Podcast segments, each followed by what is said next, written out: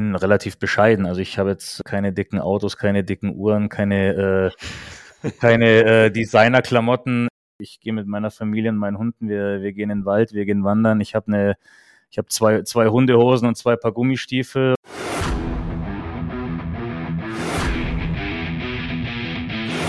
The game is us.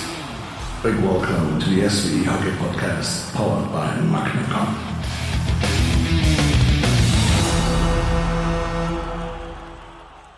Hallo und herzlich willkommen zur nächsten Ausgabe von The Game is Us, dem Eishockey- und Sport-Podcast der Spielervereinigung Eishockey. Ich bin Olli Mebus, Eishockeyspieler in der DEL. Aktiv bin ich dort zurzeit bei den Nürnberg Ice Tigers. An meiner Seite darf ich auch heute wieder meinen Partner Flo Stenner begrüßen. Hallo Flo. Hallo zusammen, ich bin der zweite Gastgeber von der SVE und bin im Berufsleben bei Magnecon, also der Agentur, die diesen Podcast hier produziert und präsentiert. Heute sprechen wir über das Thema Karriere nach der Karriere und passend dazu kann unser Gast über eine großartige Karriere als Sportler sprechen. Er hat hunderte Spiele in der deutschen Eishockeyliga gemacht und war sogar in Nordamerika in der NHL aktiv. Nach dem Ende seiner Karriere als Profi ist er dem Sport treu geblieben, ohne dabei in Anführungszeichen das normale Arbeitsleben aus dem Blick zu verlieren. Unser Gast hat also gleich mehrere Karrieren nach der Karriere hingelegt. Herzlich willkommen an Alex Sulzer. Hallo, freue mich hier zu sein. Ja, schön, dass du es geschafft hast äh, in dem Podcast, Alex. Du bist ein viel beschäftigter Mann. Ich habe es im Intro schon ein bisschen äh, angedeutet. Allererste Frage, ähm, wie geht's dir und magst du dich für unsere Zuhörer mal in ein paar Sätzen selbst vorstellen? Ja, mir geht's sehr gut. Äh, wie gesagt, ich freue mich, dass ich heute hier sein kann und ein bisschen was über äh, meine Karriere und dann vor allem auch äh, jetzt die Zeit nach meinem nach dem Ende meiner aktiven Karriere erzählen kann. Ich bin der Alex Sulzer, ich habe selber 19 Jahre Profi-Eishockey gespielt, äh, habe die Zeit wirklich sehr, sehr genossen und weiß auch sehr zu schätzen, was das für eine, für eine tolle Möglichkeit war, ähm, den Sport auszuüben und äh, dabei auch einen Teil auch äh, in, die, in der Gesellschaft beizutragen. Und ähm, ja, meine Karriere ist losgegangen in, äh, in Hamburg, da habe ich ein Jahr gespielt, äh, bin von dort dann äh, nach Düsseldorf gewechselt, da habe ich vier Jahre gespielt. Ähm, dann ging es weiter nach Nordamerika für sieben Jahre, bin dann zurückgekommen äh, nach Deutschland, habe da fünf Jahre für die Kölner Haie gespielt und ähm, wollte dann eigentlich noch äh, weiterspielen in Düsseldorf. Das ist mir dann leider aus gesundheitlichen Gründen äh, verwehrt geblieben. Ja, ich habe parallel schon äh, das ein oder andere dann immer äh, versucht auf die Beine zu stellen, dass ich dann äh, am Ende meiner Karriere nicht, äh, nicht ganz ins, ins Leere falle und äh, mich erstmal neu orientieren muss. Und ähm, ja, das ist mir auch gut gelungen. Ich habe ich hab ein paar Sachen abseits vom Eishockey äh, gemacht, habe dann die Nachwuchscamps für die, für die Kids gestartet und ähm, ja, habe dann meine, meine Liebe fürs Coachen dadurch dann äh, noch mehr entdeckt und äh, bin dann jetzt mittlerweile als äh, Assistenztrainer in Krimitschau in der DL2 gelandet. Ja, das war natürlich schon mal ein sehr, sehr ausführlicher Einblick äh, und ein grober Abriss. Ähm, du hast einige Zeit in der DL gespielt, ähm, am Anfang und am Ende, warst lange in Nordamerika und hast auch da einige Spiele gespielt. Du hast gespielt für Buffalo, für, musst du mir helfen. Nashville. Nashville. Flor Florida und äh, Vancouver und habe dann in der AHL noch für äh, Milwaukee und Rochester gespielt. Das heißt, bis, bis, bis ordentlich rumgekommen. Ähm, wann war für dich der Punkt, wo du gesagt hast, okay, ich muss mich um die Karriere nach der Karriere kümmern? Das war eigentlich so mit dem Übergang von äh, Nordamerika wieder zurück nach Deutschland. Ähm, da war ich dann sehr, sehr schnell dann auch vom Verletzungspech äh, verfolgt. Da habe ich dann ja wirklich sehr zeitnah nach der Rückkehr dann äh, das Bewusstsein auch wieder erlangt, dass, es vielleicht schneller vorbei sein kann, als, äh, als man sich vorstellt oder auch wünscht und äh, habe mich dann anderweitig auch orientiert und habe geschaut, was mir, was mir Spaß machen könnte, wo ich mich, äh, wo ich mich sehen könnte. Habe das dann auch getan. Ich habe dann erst ein, äh, ein Studium angefangen in äh, Sports Business und Management als du wieder zurück in Deutschland warst dann? Richtig, genau. Das war dann, äh, ich glaube, in meinem ersten Jahr dann, als ich wieder in Köln war, habe ich das dann angefangen. Habe mich dann äh, relativ schnell äh, allerdings umorientiert äh, Richtung Immobilien. Also habe dann das umgeswitcht Immobilienmanagement Und äh, ja, habe das dann da weitergemacht, dann da auch parallel dann durch äh, Investments, die ich getätigt habe, gemerkt, was das für eine, für eine tolle Branche ist, dass ich dass ich da wirklich Spaß dran habe und ähm, eben habe dann dazu noch parallel eine Bauträgergesellschaft gegründet. Mhm.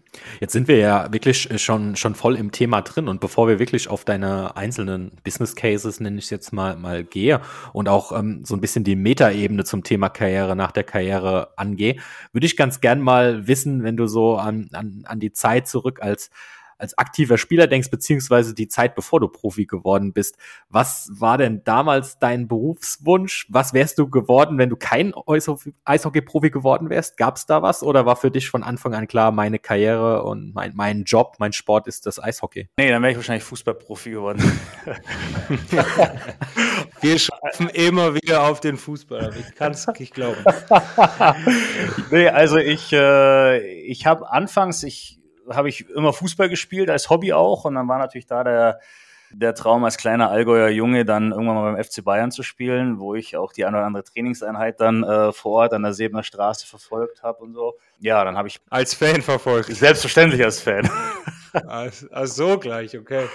Und ja, und dann bin ich äh, zum Eishockey gekommen. Ich habe ja relativ spät angefangen, war ich äh, zehneinhalb. Ja, und da ging es dann eigentlich auch relativ schnell weiter. Und das war jetzt noch zu früh, um, äh, um mich anderweitig äh, beruflich zu orientieren.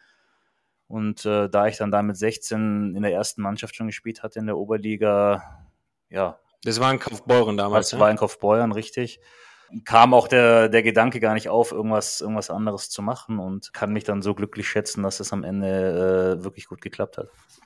Hm. Wie reagieren da eigentlich so Eltern, wenn man so als, als kleiner Bub äh, oder auch schon dann Teenager sagt, äh, mein Plan ist es, Beruf oder ich habe vor, Profisportler zu werden? Nee, ich hatte dann natürlich äh, äh, volle Rückendeckung. Ich hatte die einzige Bedingung von meinen Eltern, dass ich mein Abitur fertig machen muss, bevor ich äh, irgendeinen Profivertrag oder so unterschreiben darf ja, das war für mich dann ein fairer Deal. Ich habe dann mein Abi fertig gemacht und habe dann äh, meinen ersten Profivertrag unterschrieben. Und dann war für dich auch sofort klar, du ziehst das Ding durch mit dem Eishockey-Profi oder war nach dem Abi noch so, okay, ich äh, fange vielleicht nebenher schon ein Studium an oder hast du dir gesagt, ich setze alles auf die Karte?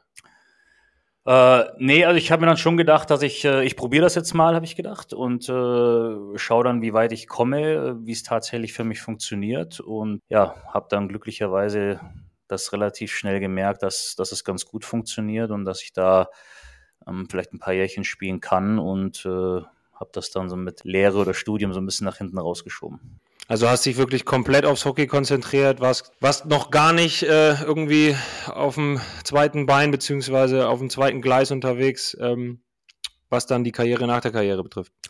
Nee, also zu dem Zeitpunkt noch gar nicht. Rückblickend hätte ich mir, würde ich jetzt wahrscheinlich die Entscheidung ein bisschen anders treffen, dass ich früher mich damit befasse, also wirklich äh, Karriere, also Eishockey-Karriere begleitend, dass man das parallel macht oder zumindest äh, früher als jetzt mit 30 oder 31 äh, damit anzufangen. Ja, aber ich habe jetzt irgendwie keine, ich bereue jetzt da nichts, dass ich jetzt so lange gewartet habe damit, aber ich, äh, wie gesagt, ich würde es wahrscheinlich jetzt ein bisschen anders machen, wenn ich wenn ich hm. nochmal könnte. Jetzt, jetzt fragt mal der Flo für alle Fans da draußen, mit Sicherheit sehr interessant und die Frage geht auch an euch beide. Ihr seid beide Profis. Ähm, wie ist es eigentlich so in so, in so einer Eishockey-Mannschaft? Ähm, macht sich da nahezu jeder schon seine Gedanken beziehungsweise studiert oder hat nebenher ein, ein, Business am Laufen oder sind das eher, eher wenige, ähm, die da sich quasi ein zweites Standbein aufbauen? Wie war das bei dir, Alex? Und, und wie ist es vielleicht auch gerade bei dir, Olli? Fang du ruhig an, Sulzi. Okay. Ähm, ja, also bei mir war es, ich sag jetzt mal, kein Einzelfall, aber dann doch äh, die Fälle, die sich damit tatsächlich schon beschäftigt haben, das war dann doch eher die Ausnahme. Da war dann doch, äh, wenn ich mit meinen Unterlagen, Büchern, Laptop im, im Bus gesessen bin, war dann doch der ein oder andere eher mit der Playstation oder mit irgendeinem äh, iPad mit äh, Fernsehserien drauf äh, im Bus gesessen oder, oder es wurden Karten gespielt und ja, also es war jetzt nicht, nicht die Regel, dass, dass jeder parallel äh, studiert oder sich damit beschäftigt. Hm. Ja, kann ich bestätigen. Also in meiner Anfangszeit, ähm, als ich studiert habe und mein Studium absolviert und dann irgendwann auch fertiggestellt habe, wurde ich auch das ein oder andere Mal schief angeguckt, als ich dann da wieder in irgendwelchen Büchern im Bus saß oder äh, kann mich noch sehr gut daran erinnern, wie ich den größten Teil meiner Bachelorarbeit auch im Bus geschrieben habe und dann immer von links und rechts komische Blicke kamen, von wegen, was macht der, der lange doof da eigentlich? Ich muss aber sagen, das hat sich echt geändert. Ähm, also insbesondere, wenn ich jetzt so an meine Mannschaftskameraden denke, da sitzen schon einige dann da auch an Büchern. Also es gibt doch jetzt schon mehr als eine Handvoll, würde ich behaupten, die parallel noch ähm, ein Studium machen. Ähm, viele natürlich online aufgrund der, der zeitlichen Gegebenheiten da. Ähm, natürlich ist es jetzt noch nicht so weit, dass irgendjemand da ähm, schon parallel irgendwas am Laufen hat, wie das dann, glaube ich, insbesondere bei dir am Ende war, Sulzi. Aber allein die Tatsache, dass sich Leute schon auch mit anderen Dingen beschäftigen als im Hockey und ähm, und wenn es ein Bachelor in BWL ist, dass sich damit befasst wird, denke ich, das ist auf jeden Fall ein sehr, sehr guter Start schon mal und auch ein Wandel, der meiner Meinung nach zu beobachten ist. Mhm. Daran anknüpfen vielleicht auch mal die Frage, ähm, so, so von externer Seite, kommen auch die Vereine auf, auf Spieler zu oder auch die Berater, also die persönlichen Berater von Spielern und, und setzen sich mit so einem Thema auseinander, ähm, Thema Altersvorsorge, Thema Bildung oder auch, auch Thema Unternehmertum. Ist das was, was auf den Spieler auch irgendwie wie zukommt von, von dieser externen Warte, sage ich mal, oder liegt das komplett in der Verantwortung der Spieler selbst? Ist das jetzt die Einleitung in die Eigenwerbung, die wir dann gleich noch streuen wollen, oder? Naja, genau. nee, ähm, grundsätzlich glaube ich, ist das ein Punkt, der ähm, ja nach wie vor vernachlässigt wird. Also jedes Studium, was da betrieben wird, ist rein eigen, ähm, auf reiner Eigeninitiative gebaut. Von Vereinen oder von Beratern kommt da meiner Meinung nach wenig beziehungsweise noch zu wenig. Ich weiß nicht, Sulzi, was meinst du? Ja, da kann ich dir voll und ganz zustimmen. Das ist schon größtenteils Eigeninitiative oder äh, wenn dann der ältere, erfahrenere Spieler dann vielleicht doch mal den, äh, den jungen Spielern versucht ins Gewissen zu reden und das Bewusstsein zu schaffen, äh, dass ein Leben äh, nach der aktiven Eishockey- oder Sportkarriere tatsächlich vorhanden ist und das wesentlich länger dauert als äh, die eigentliche aktive Karriere. Ähm, ja, aber da ist auf jeden Fall noch viel, viel Luft nach oben, was man da noch besser machen könnte, um die, um die Spieler dahingehend zu unterstützen. Absolut. Da beigefügt noch, äh, muss ich sagen, weil das Potenzial wäre ja riesig. Ne? Ich meine, ich habe das Beispiel gerade eben angesprochen. Wenn jetzt der 23-jährige Spieler seinen, seinen Bachelor im BWL-Studium ähm, parallel zu seiner Profikarriere laufen lässt und dann ähm, nach Abschluss oder währenddessen auch im Sponsoring oder bei einem Sponsor ein Praktikum absolviert oder, oder sonst irgendwas macht. Ich meine, die Zeit ist da und sich da irgendwie reinzufuchsen und da schon frühzeitig sich umzugucken. Ähm, das, wie gesagt, das Potenzial ist ja da. Ich denke, dass man dafür, ähm, wie der Sulzi das richtig gesagt hat, einfach noch mehr das Bewusstsein schaffen muss, ähm, um die Jungs da auf den Trichter so ein bisschen zu bringen. Hm, hm. Ja, da kommen wir dann ja auch, wie du so schön gesagt hast, vielleicht noch ein bisschen auf den Eigenwerbungsteil, Stichwort SVE. Ähm, aber bevor wir dahin die, die Brücke schlagen, bleiben wir mal noch so ein, so so ein bisschen in der Metaebene und kommen auch nochmal auf dich persönlich zu sprechen, Sulzi. Ähm, wir haben jetzt so einen kleinen Abriss über deine Karriere. Wir haben schon erfahren, dass du auch in einem gewissen Alter angefangen hast, dich auf die Karriere nach der Karriere vorzubereiten und da auch schon wirklich im aktiven Status Weichen gestellt hast. Aber versetz dich nochmal in die, in die Zeit zurück, als dann der Tag gekommen war und die Karriere für dich beendet war. Wie hat, wie haben sich so die ersten Tage und Wochen als, als Sportler einfach angefühlt? Ähm, keine drei Tagesrhythmus mehr auf dem Eis, kein tägliches Training mehr. Erinnerst du dich daran, wie du dich da gefühlt hast? Ist für dich da irgendwie eine Welt zusammengebrochen? Bist du in einem Loch gelandet? Warst du befreit? Ja, das war natürlich äh, bei mir eine ganz besondere Situation, weil ich ja aufgrund meiner Tumorerkrankung dann äh, letzten Endes aufhören musste. Und ja, das waren harte Wochen und Monate, gerade nach der, nach der OP, nachdem der Tumor entfernt wurde, als ich dann wirklich nochmal versucht hatte, äh, zurückzukommen. Und äh, ich wollte ja unbedingt nochmal spielen, weil, äh, wie gesagt, man, man hat nur eine Karriere, man möchte natürlich dann, solange es geht, auskosten. Und ich hatte jetzt auch zu dem Zeitpunkt noch nicht das Gefühl, dass ich fertig war. Und äh, ja, musste dann äh, leider im, im Verlauf der äh, Genesung feststellen, dass mein Körper nicht mehr dazu in der Lage ist. Und äh, das war natürlich schwere Tage und Wochen, da sind, äh, sind viele Tränen geflossen, habe ich viele Gespräche geführt mit, äh, vor allem mit meiner Frau, aber auch mit, äh, mit meinen Eltern. Und ähm, ja, und wie gesagt, als ich aber dann die Entscheidung gefällt habe, äh, muss ich ganz ehrlich gestehen, das war für mich dann wie, wie so ein Befreiungsschlag, auch mental. Da ist so der ganze, der, der ganze Druck, äh, den ich mir selber auch gemacht habe, ist, äh, ist von mir abgefallen. Und ja, das war wie, ja, wie ein Befreiungsschlag. Und äh, am nächsten Tag ging es mir schon fast wieder gut, muss ich sagen. Also das war dann, hm. äh, dann doch eine Riesenerleichterung von dieser, wie ich gerade schon gesagt habe, mentalen Belastung. Und ähm, ja, ich hatte dann endlich auch die, die Freiheit und die, die Zeit, dann hundertprozentig gesund zu werden, ohne, ohne diesen Druck schnell wieder aufs Eis zurückzukommen. Und ja, ich hatte dann dahingehend gar nicht so viel Zeit, über, über Eishockey nachzudenken, mhm. sondern habe mich auf meine Gesundheit fokussiert. Plus die anderen Sachen, die ich, äh, die ich ja noch äh, so nebenbei gemacht habe, ja, haben das natürlich dann relativ, äh, relativ einfach gemacht. Meinst du jetzt den mentalen Druck, den du dir selber gemacht hast, weil du dir selber gesagt hast, du musst noch weiter Hockey spielen, beziehungsweise du möchtest die Karriere noch fortsetzen, weil du eben, wie du gesagt hast, noch nicht durch bist? Oder meinst du jetzt den Druck, der ja so ein bisschen dir als Profisportler mit einherkommt? Den, den Leistungsdruck und den, den Druck einfach immer ähm, da zu sein und Leistung zu bringen? Ja, eine Mischung aus beiden. Also der, ähm, der größere Teil davon war der Druck, den ich mir selber gemacht habe, weil ich unbedingt nochmal spielen wollte. Ähm, habe aber dann im Nachhinein, also rückblickend jetzt auch schon festgestellt, dass dieser, dieser ständige Performance-Druck, dieses ständige, ich muss Freitag 19.30 Uhr äh, parat sein, ich, äh, ich mhm. lebe wirklich äh, jede Sekunde nur für Freitag 19.30 Uhr, Sonntag 17 Uhr, Dienstag 19.30 Uhr, wann auch immer die Spiele waren. Ähm, jetzt diesen Druck so nicht mehr zu verspüren, das ist, äh, müsste ich lügen, wenn ich sagen würde, auch das ist, hm. äh, ist eine Erleichterung.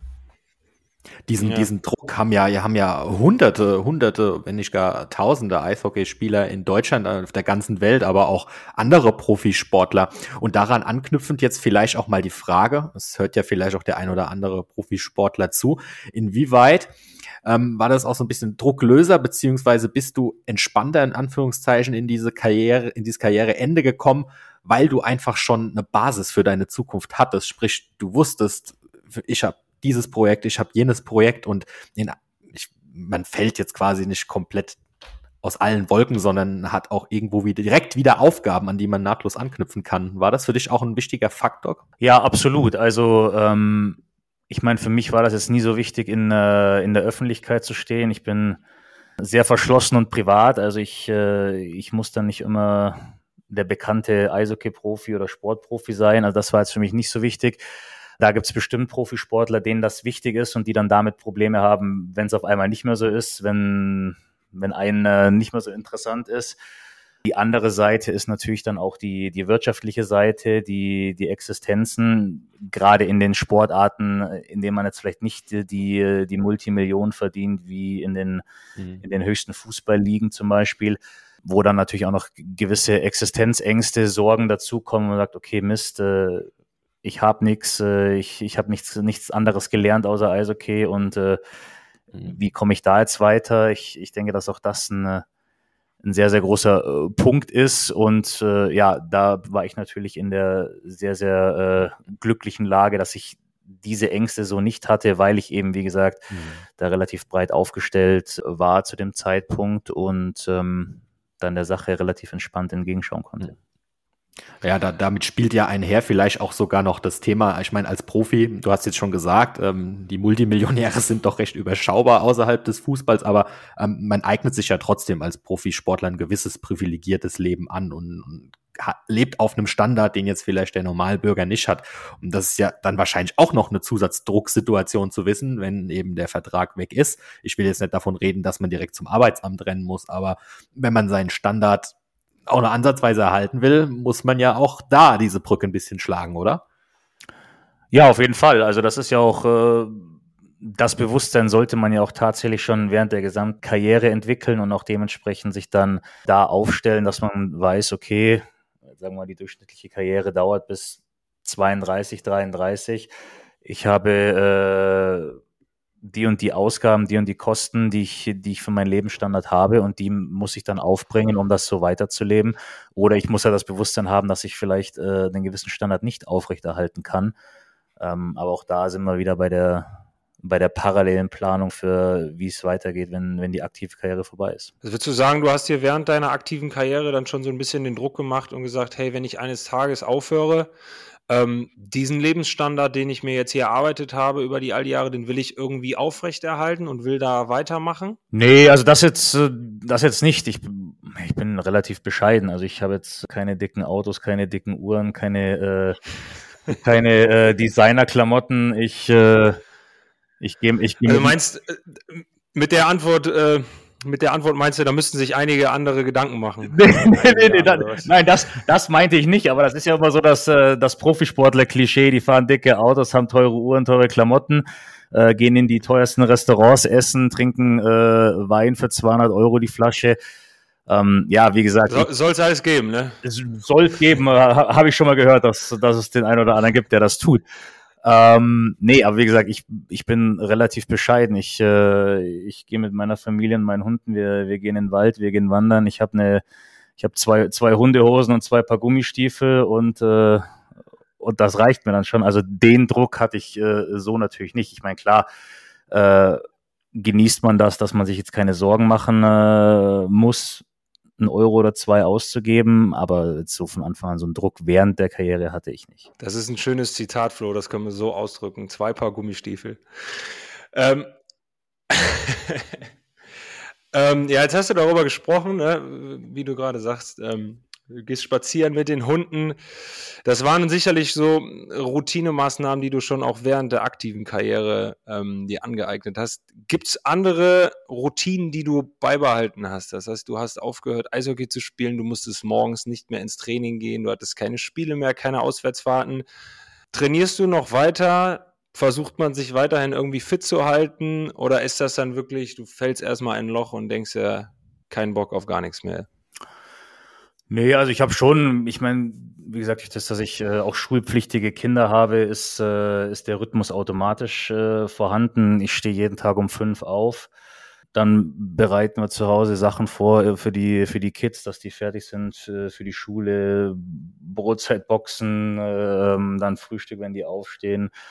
Ja, und dann äh, gehe ich mit meiner Frau meistens schön in den Wald spazieren, mit den Hunden dann auch. Und äh, ja, und dann halt so die, die Sachen, die dann äh, im Büro anstehen. Äh, das, das hört sich schon mal nach einem richtig schönen Rentnerleben an bis dato. Genau, genau.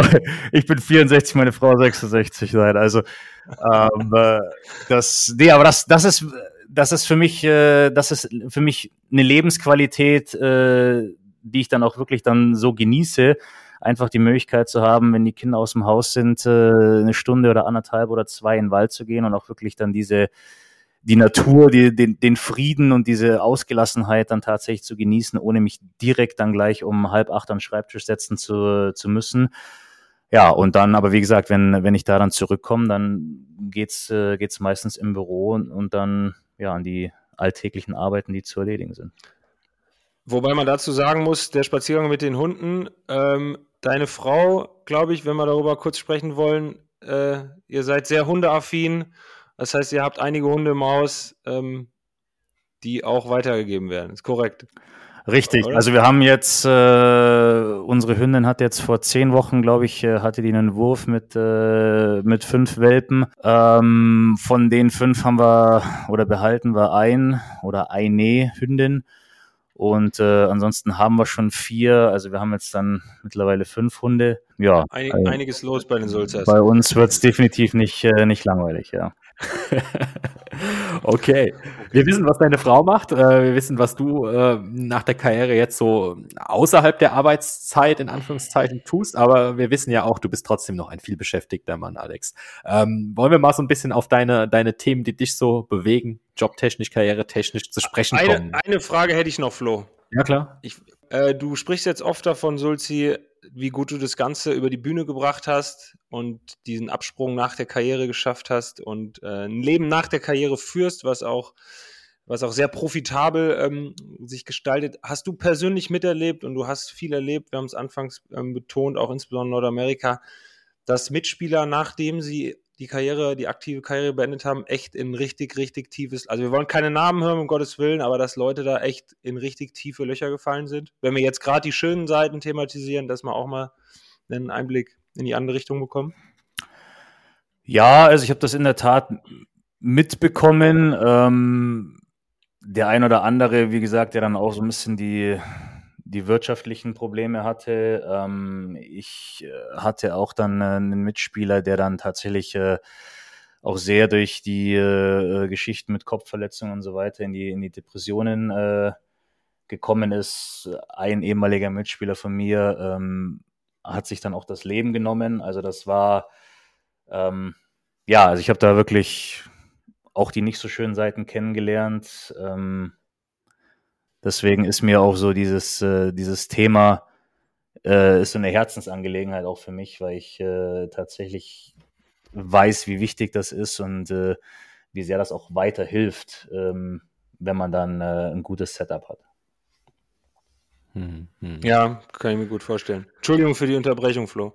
Ja, alles gut. War ja nochmal ein wichtiger Aspekt, den wir auch nicht verschweigen wollen. Wir reden hier grundsätzlich bei The Game is Us nicht nur über die schönen Seiten des Sports, sondern haben auch mal den Mut, über die, die schlimmen Seiten zu sprechen. Ähm, wir bleiben aber mal bei den Dingen, die dir, glaube ich, A, viel Spaß machen und auch viel Kraft geben, Alex. Ähm, deine, deine Tätigkeiten jetzt nach der Karriere. Und du hast schon angedeutet, du veranstaltest Hockeycamps. Für die Zuhörer da draußen, was hat man sich unter so einem Hockeycamp vorzustellen? Wie bist du auf die Idee gekommen und ist das dann richtiges Geschäft? Ja, also auf die Idee ist eigentlich meine Frau gekommen. Ich habe gesagt, ich habe irgendwann mal, ja, ich, ich habe irgendwann mal gesagt, ich, äh, hey, ich mache Hundetraining. Warum kannst du nicht bitte irgendwelche Hockeycamps machen? Klar.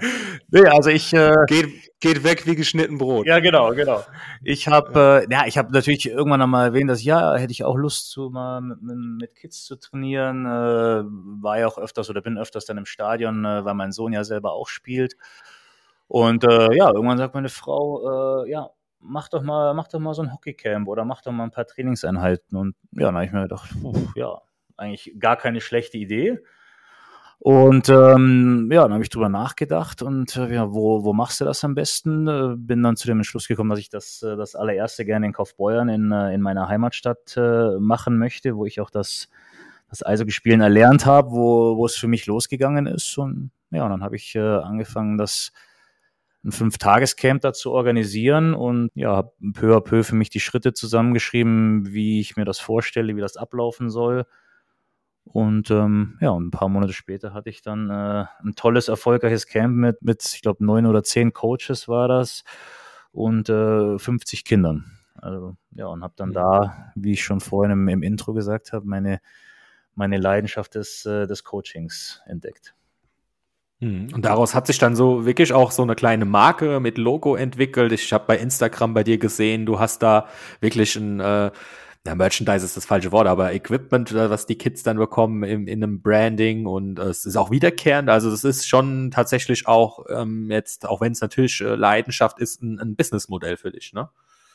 Ja, also das ist, äh, das hat sich wie gesagt dann so draus entwickelt. Das äh, es gibt jetzt mittlerweile die Alex Sulzer Eishockey GmbH, um deine ursprüngliche mhm. Frage auch, äh, auch zu beantworten. Und äh, das, äh, das ist jetzt der, der offizielle Veranstalter. Ich meine, natürlich äh, mache ich das, äh, mache ich das alles selber mit, äh, mit äh, meiner Arbeit und meinem Aufwand, mit äh, tatkräftiger Unterstützung äh, meiner Frau und von meiner Familie. Und ähm, ja, ich, äh, ich habe auch immer ganz, ganz tolle Coaches mit dabei, die da auch richtig, äh, richtig Bock zu haben und auch Spaß mit haben. Und äh, das sind dann auch wirklich überwiegend noch aktive Profispieler oder dann äh, eben auch Profispieler im, äh, im Ruhestand. Und ja, das, das hat sich, äh, hat sich gut etabliert. Äh, das geht jetzt mittlerweile von äh, Fünf-Tages-Camps zu äh, Sonntagvormittags-Camps. Äh, ich gebe dann auch viele so Einzelstunden äh, und Kleingruppenstunden und ja, also das, wie gesagt, macht, äh, macht sehr, sehr viel Spaß. Äh, gerade auch den, äh, mit den Kids, äh, das Funkeln in den Augen, wenn man mit denen auf dem Eis ist und, äh, und auch die Entwicklung, wenn man sieht, wie, wie schnell die Dinge aufgreifen, erlernen, umsetzen, das ist schon, das ist dann auch für mich als, als Coach oder als Eishockey-Liebhaber dann schon sehr, sehr erfüllend und auch befriedigend, wenn man sieht, wie toll die Kinder sich entwickeln. Hm, das, das sieht man auch auf Instagram, dass A, du Spaß dabei hast und B, auch die Kinder. Wer es noch nicht gesehen hat, schaut mal bei Alex Sulze auf Instagram vorbei. Da seht ihr auch einige Coaches so aus dem Gedächtnis fallen mir da der Moritz Müller ein, der schon da war. Ähm, Leon Dreiseidel, den wir auch noch im Podcast haben werden, war aber auch schon da ne, und hat da als, als Coach mit agiert. Ähm, Thema Bauen und, und, und Wohnen. Was, was genau steckt denn da dahinter? Und wie kam es vor allen Dingen dazu? Ähm, ja, also das ist eine, eine Bauträgergesellschaft. Ähm, da im, im Grunde genommen, ich, ich suche Grundstücke, die bebaubar sind oder äh, alte Abrissimmobilien, äh, wo man dann neue, neue Häuser draufbauen kann. Ja, ich entwickle das dann und verkaufe dann die, die einzelnen Wohnungen, verkaufe ich dann weiter. Also sprich, ich kaufe ein Grundstück, ich, äh, ich plane dann ein Mehrfamilienhaus drauf und, mhm. äh, und verkaufe dann die einzelnen Wohnungen äh, weiter. Der Ursprung daher kommt, kommt aus einer privaten Investition. Also äh, ich habe äh, privaten Grundstück gekauft und dann Mehrfamilienhaus draufgebaut, eben als Investition Schrägstrich Altersvorsorge und ähm, ja, habe da dann so das diese Art der Investitionen und das Geschäft äh, kennengelernt und auch äh, gemerkt, was das eben für ein tolles, tolles Business ist und natürlich auch ein lukratives Business.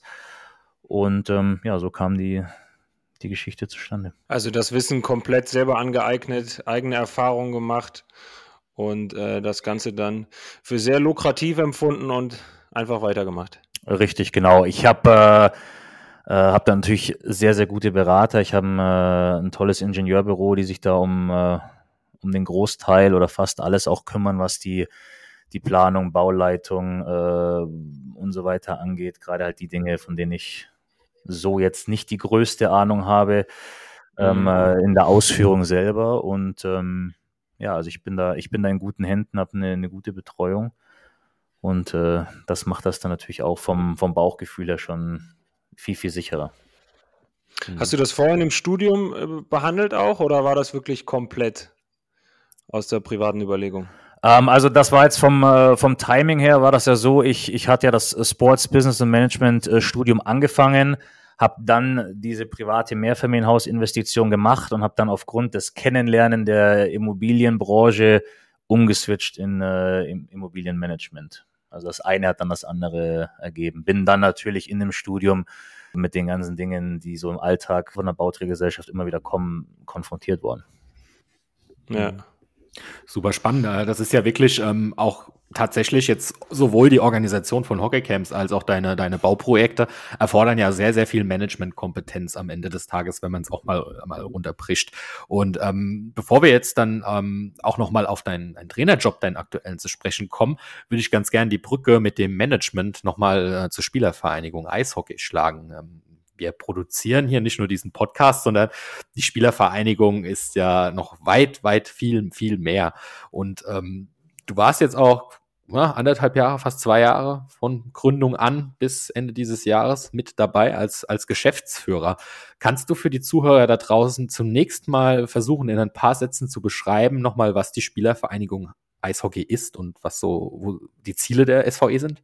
Ja, also die, äh die Spielervereinigung ist im Grunde genommen eine, ja, das ist eine, ist eine Vereinigung, die äh, das Sprachrohr der Spieler sein möchte, die, äh, wo wir als äh, im Kollektiv äh, die Interessen von, äh, von allen Spielern vertreten wollen, äh, gerade gegenüber der Verbände und, äh, und der Liga.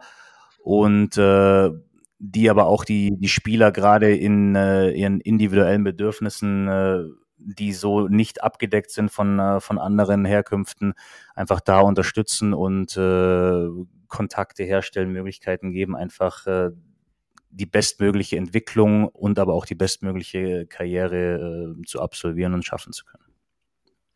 Was waren da jetzt konkret deine Aufgaben als Geschäftsführer? Ähm, Im Grunde genommen war das äh, der, der komplette Aufbau der, der Strukturen. Äh, es ging da um ähm, ja, also die, das Gesamtpaket, was wir auch den Spielern anbieten wollen, sei es äh, den, äh, die Hilfe bei, dem, bei der Ausstellung des Versicherungsschutzes, ähm, Kontakte herzustellen und ein Netzwerk herzustellen für eine, eine Rechtsberatung. Ähm, meine Herzensangelegenheit, das Programm für die, für die Karriere nach der Karriere. Ähm, ja, dann kam natürlich äh, aufgrund von Corona die, die vielen Gespräche und Vermittlungen mit den, äh, mit den Clubs und der Liga ähm, zustande, die eigentlich die, den, die meiste Zeit in Anspruch genommen haben. Und ähm, ja, also das war so von allem etwas. Ähm, aber ich, ich denke, dass die, dieser Strukturaufbau äh, in dem Moment auch sehr, sehr wichtig war, dass das alles in die richtigen Bahnen geleitet wird. Ja, das kann ich nur bestätigen. Ja, du hast es ja auch überragend gemacht. Also muss man an der Stelle auch nochmal arg großes Lob und großes Dankeschön aus dem SVE-Vorstandskreis hier im Podcast ausrichten. Ähm, wir alle bedauern das sehr, dass du, dass du uns da verloren gegangen bist, aber du hast ja auch dann in der, in der offiziellen Mitteilung gesagt, ähm, du kannst dich nicht teilen und wenn du was machst, machst du was zu 100 Prozent. Das haben wir bei der SVE gespürt jeden Tag und jetzt ist es eben wieder das Trainerwesen, wo, glaube ich, auch deine, deine berufliche Zukunft liegen soll und auch hoffentlich liegt. Ähm, Nochmal kurz bei, bei, bei, bei der Liga und bei dem Thema Management, Geschäftsführer zu bleiben. Ähm, denk mal an den Tag zurück, als der, die Anfrage kam, könntest du dir vorstellen, für die SVE das zu machen und lass die letzten zwei Jahre mal rekapitulieren. Hättest du gedacht, dass das äh, ein, so ein vielseitiges Aufgabengebiet ist und dass das auch teilweise so, so, so anstrengend und kräftezehrend ist. Ähm, ja, also ich, ich weiß ganz genau, als, äh, als die Jungs mich angerufen hatten und gefragt haben, ob ich mir das vorstellen könnte, ähm, das zu machen. Ich meine, das war. Das war nachdem, als nachdem du deine Hockeycamp schon gemacht hast, richtig? Richtig, genau. Also das war oh, ich, ich, ich weiß gar nicht mehr genau, wann das war. Auf jeden Fall hatte ich da das, das erste Camp schon, äh, schon hinter mir, genau. Ähm, ja, ich meine, dass ich das machen äh, wollte zu dem Zeitpunkt, das war gar nicht zur Debatte gestanden. Das war für mich äh, ein absoluter No-Brainer. Ähm, für mich war die einzige Frage eben, ob ich das äh, organisatorisch, äh, zeitlich und auch von meinen Kapazitäten her leisten kann, um das dann auch äh, ähm, ja, den Ansprüchen genügend äh, auszufüllen, also meinen eigenen Ansprüchen, aber natürlich auch den von, äh, von den Gründungsmitgliedern und dann auch von, äh, von allen anderen Mitgliedern.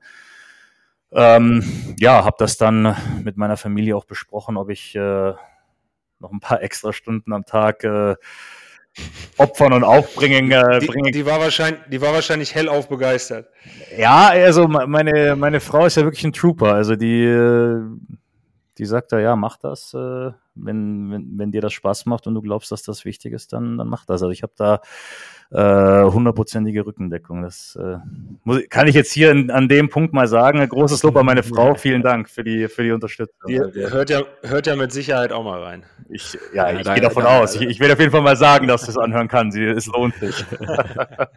ja, also da kann man wirklich echt nur sagen, du hast da krass viel Zeit geopfert. Ich kann ja mal einen kurzen Insight geben. Die Zeit ist ja jetzt auch schon ein bisschen so verflogen, aber gerade als natürlich das Thema Corona für, für Eishockey und für ganz Deutschland unglaublich relevant war, war es für dich keine Frage, als wir einen Kontakt geöffnet haben in die Politik, hunderte Kilometer zu fahren, um da mit mir zusammen für eine Stunde mit einem, mit einem Bundestagsabgeordneten zu sprechen, um da auch Fördermöglichkeiten für den Eishockey zu besprechen. Und ja, da war ein halber Tag futsch, um eine halbe Stunde Gespräch mit der Politik zu, äh, oder eine Stunde Gespräch mit der Politik zu führen. Ähm, super, super spannend. Ähm, aber nichtsdestotrotz hast du da, ich habe es ja schon erwähnt, deine, deine Zukunft dann doch wieder auf dem Eis gesehen. Und ja, du hast als, als Skilltrainer in, in Krimitschau einige Monate gearbeitet und bist jetzt Co-Trainer. Ähm, wie gefällt's dir denn in Krimitschau und was sind denn so deine Aufgaben als Co-Trainer?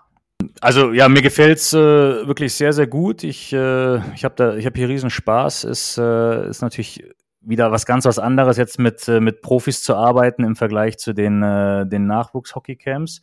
Die, am Anfang, als ich äh, in Anführungsstrichen nur die Position des Skills-Trainer hatte, da war ich eine Woche im Monat, war ich, äh, war ich hier und habe dann ähm, mit den jungen Spielern und mit den Verteidigern äh, viel, viel technische Dinge geübt, so diese äh, ganzen Abläufe, die automatisiert sein sollten im Spiel, so dass man das wirklich auch technisch gut umsetzen kann. Äh, solche Geschichten. Ich hoffe, ihr habt den Konjunktiv gehört.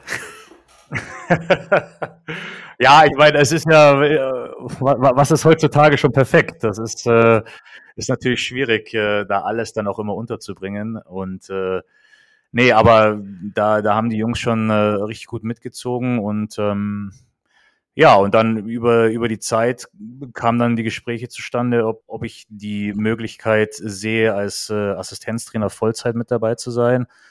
Und äh, auch da, wie gesagt, dass ich das, äh, das Coachen so, so lieben gelernt habe, war das für mich äh, dann auch nur eine äh, logistische Frage, ob ich das äh, mit meinen Dingen, die ich tue, vereinbaren kann und äh, auch mit der Familie vereinbaren kann. Und ähm, ja, habe dann äh, die Entscheidung gefällt, dass das das ist, was ich machen möchte und äh, dann absolut meiner äh, sportlichen Leidenschaft auch nachgehen möchte. Und ähm, ja, und jetzt, äh, jetzt bin ich hier und bin äh, für die Verteidiger zuständig, äh, coache die also während dem Spiel auf der, auf der Bank, äh, dann klar im Training natürlich auch, aber auch abseits vom Eis viel mit, äh, mit Video und äh, Technikanalyse und Spielsituationen und äh, ja, bin also voll involviert. Die Karriereleiter also direkt mal relativ steil genommen, mit dem, angefangen mit dem Camp in Kaufbeuren, wann war das? Vor zwei Jahren? Zwei, drei Jahren? Das war vor zwei Jahren, ja. Dann die Sommercamps, dann äh, Skills-Trainer in Krimichau, jetzt Co-Trainer in Krimichau. Das heißt, in anderthalb Jahren dann äh, Toronto Maple Leafs nochmal, oder was?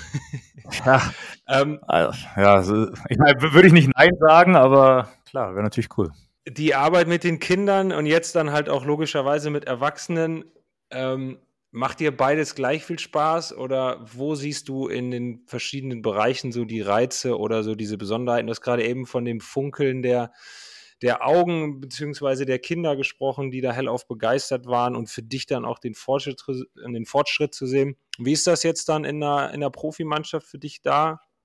Machst du gleiche Sachen wie mit den Kindern in den Sommercamps und, und siehst du da auch morgens noch das Funkeln in den Augen der Jungs? Ähm. ähm, ja, heute, heute haben wir Skills-Training mit dem Sulzi. Ich glaube, äh, genau. den einen oder anderen, der, der kann es kaum erwarten, da morgens aufzuwachen und mit dir auf die Platte zu gehen. Richtig, richtig.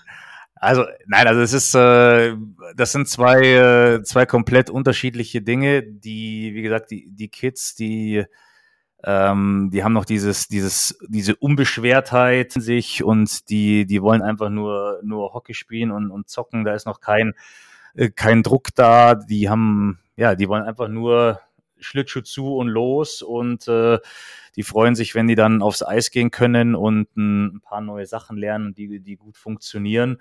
Ähm, wie schon gesagt habe, das ist natürlich sehr, sehr erfüllend dann für den Trainer, wenn du die Fortschritte siehst und, äh, und diese Freude an der Sache siehst. Und ähm, ja, und im, im, die Profis, äh, ich meine, klar, die, die Profis, die lieben ihren Beruf, die lieben, die lieben den Sport, die haben da auch, auch Freude dran. Ähm, aber wie gesagt, da ist dann natürlich auch äh, schon dieser, dieser Performance-Druck mit dabei und äh, da musst du halt dann auch wirklich äh, jeden Tag abliefern und äh, ja, auch wenn du vielleicht mal äh, schlecht geschlafen hast oder mal einen schlechten Tag hast, äh, musst du ja trotzdem genauso abliefern. Und ähm, mhm. ja, äh, der, der Unterschied ist natürlich für mich persönlich, ich, ich finde beides total gut. Ich äh, bei den Profis ist also so viel auch die, wenn du dann richtig mit involviert bist, so die, die taktische Umsetzung, das Ausführen, äh, äh, funktioniert tatsächlich die, die eigene Eishockey-Philosophie, wenn man die dann an, an Mann bringen kann, funktioniert sie so, wie man, wie man denkt, dass sie funktioniert. Ähm, und äh, ja, ich, ich, ich messe mich halt auch einfach total gerne. Ich, äh, ich möchte gerne gewinnen, ich möchte gerne Spiele spielen, ich möchte gerne Punkte holen. Und äh, das kann es natürlich äh, nirgendwo besser als jetzt, äh, als jetzt im Profibereich. Und ja, wie gesagt, das sind so diese, diese zwei unterschiedlichen Dinge, die jetzt aber schwierig zu beschreiben sind, was, äh, was macht mir mehr Spaß oder was macht mir weniger Spaß. Ja, glaube ich.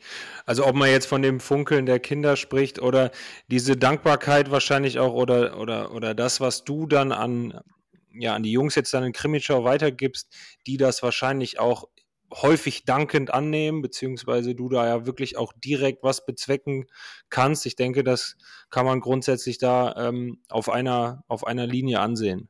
Ne? Und wenn du sagst, du hast noch diesen, diese, diesen Willen dann auch noch, dieses Kompetitive dann noch zu haben, dann auch selber Spiele gewinnen zu wollen und Punkte zu holen, ich denke, da bist du da ähm, ganz gut aufgehoben. Und ähm, wie du das selber eben schon gesagt hast, es macht dir total viel Spaß.